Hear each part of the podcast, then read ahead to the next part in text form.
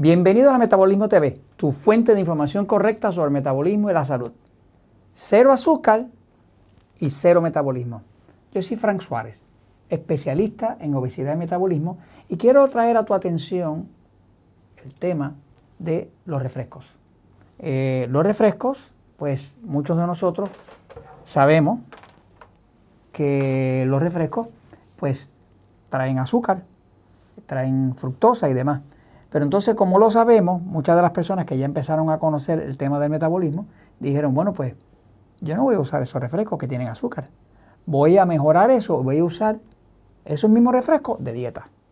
De forma que al usarlos de dieta, como vienen con un endulzador artificial, pues vienen ahora con marca cero, que, que tienen cero azúcar eh, y cero carbohidratos. Y si tiene cero carbohidratos, me ayuda a adelgazar. ¿no? Entonces se cambian a los refrescos de dieta. Eh, voy un momentito a la pizarra para explicarle qué pasa con esto. Porque cambiarse los refrescos de dieta no resuelve el problema, de hecho lo agrava. Vamos un momentito a la pizarra para que usted pueda entender el tema. Eh, a la hora de uno adelgazar, a la hora de uno recobrar la energía, pues uno necesita mejorar el metabolismo. El metabolismo se le llama a todo lo que su cuerpo hace para producir energía. Energía para moverse, para actuar, para lograr las cosas que uno quiere en la vida. ¿no? Esa energía, ¿dónde se crea? Se crea dentro de la célula. Dentro de la célula está esa parte que se llama la mitocondria, donde entran los alimentos, eh, las proteínas, eh, los carbohidratos, las grasas y un elemento principal que causa la vida, que se llama oxígeno. Eh, cuando una persona tiene un buen metabolismo, pues va a tener mucho oxígeno. Porque al tener mucho oxígeno, hay buena respiración celular. Cuando hay buena respiración celular, va a haber mucha energía, mucho ATP, que es el trifosfato de adenosina, que es lo que le da energía a ese cuerpo y ayuda a la persona que tiene sobrepeso a adelgazar. Muchas personas eh, decidieron cambiarse a los refrescos de dieta. Entonces, ahora usan refrescos de cero azúcar, de dieta, sin darse cuenta que el refresco de dieta sigue teniendo el mismo problema básico del refresco que no era de dieta.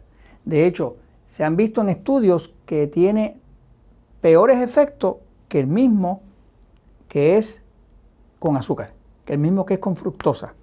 Eh, la razón para eso es un problema de física, de ciencia. El refresco de dieta está compuesto de algún endulzador artificial, pero su componente principal en cualquier refresco es el ácido fosfórico. El ácido fosfórico es un ácido que es lo que da el picor en la lengua cuando uno está tomando un refresco. Ese picor característico, ese burbujeo característico en la lengua es causado por el ácido fosfórico.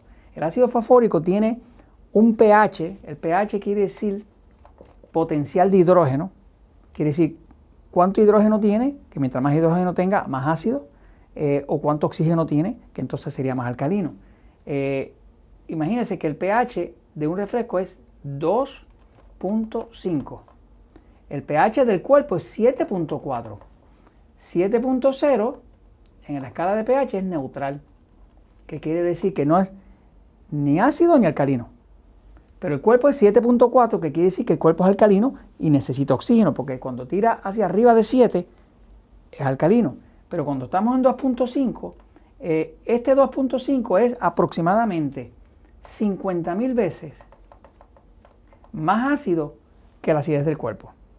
De hecho, el doctor Batmangelit, eh, que fue el que me educó en cuanto al tema de la importancia del agua y cómo los refrescos hacían daño, calculaba que se necesitaban 32 vasos de agua para neutralizar el efecto de una sola lata de refresco.